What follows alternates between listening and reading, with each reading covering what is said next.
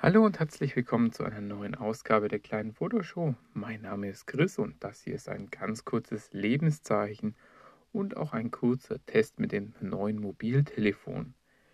Ja, die letzten Wochen waren sehr ruhig. Ich hatte ein bisschen Euphorie, nachdem ich mit dem Sascha die letzte Folge aufzeichnen konnte und mir hat es in diesem partnerlichen Gespräch doch sehr gut gefallen, der Podcast und ja, jetzt ähm, hat sich irgendwie nicht mehr ergeben. Wir hatten zwar noch ein paar Themen auf der Agenda, aber ich habe jetzt einfach mal ganz spontan entschieden, ähm, nachdem ich ein neues Handy habe.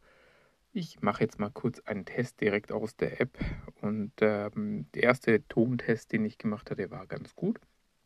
Und jetzt bin ich eben dran, eine ganz kurze Sendung aufzuzeichnen, in der ich einfach mal sage, mich gibt es noch. Ähm, es ist gerade sehr, sehr, sehr viel los und äh, deswegen ist der Podcast leider, leider, leider etwas an ja, die Vergessenheit nicht ganz, aber es ist halt sehr weit hinten in der Priorität. Ähm, auch meine Fotografie ist gerade sehr eingeschränkt. Mir hat jetzt gerade äh, das neue Telefon sehr gut gefallen. Ich habe einen Google Pixel 5 und habe damit äh, auch die ersten Fotos schon gemacht und auch auf Instagram auf The Photo Nerd hochgeladen.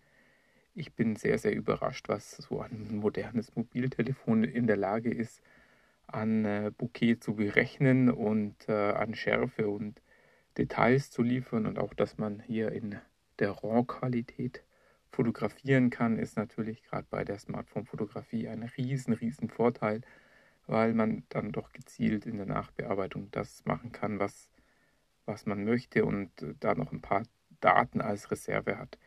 In der, in der Fotografie mit der spiegellosen Kamera bin ich ja nicht ganz so auf das RAW-Format angewiesen. Hier bekomme ich sowohl bei meiner alt, uralten Sony A7 als auch bei meinen Fujis genau das, was ich möchte oder nahe dran, sodass dann das Modifizieren hinterher nicht ganz so wichtig ist.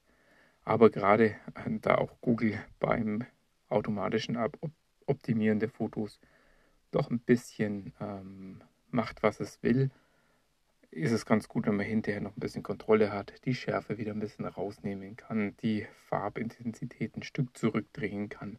Weil, wenn wir ehrlich sind, da übertreibt das Smartphone doch ganz ordentlich, ähm, auch wenn es dann ja, auf den ersten Blick ein ganz ansprechendes Foto ist, ist es doch für den Schnappschuss okay, aber ich sage jetzt mal für das etwas in Anführungszeichen künstlerische ist es übertrieben und so ist es ganz gut, wenn man die Möglichkeit hat, dort noch ein bisschen zu drehen.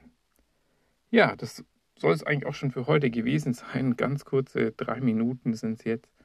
Ähm, mal über die App eingesprochen. Ähm, lasst mir gerne mal ein Feedback da.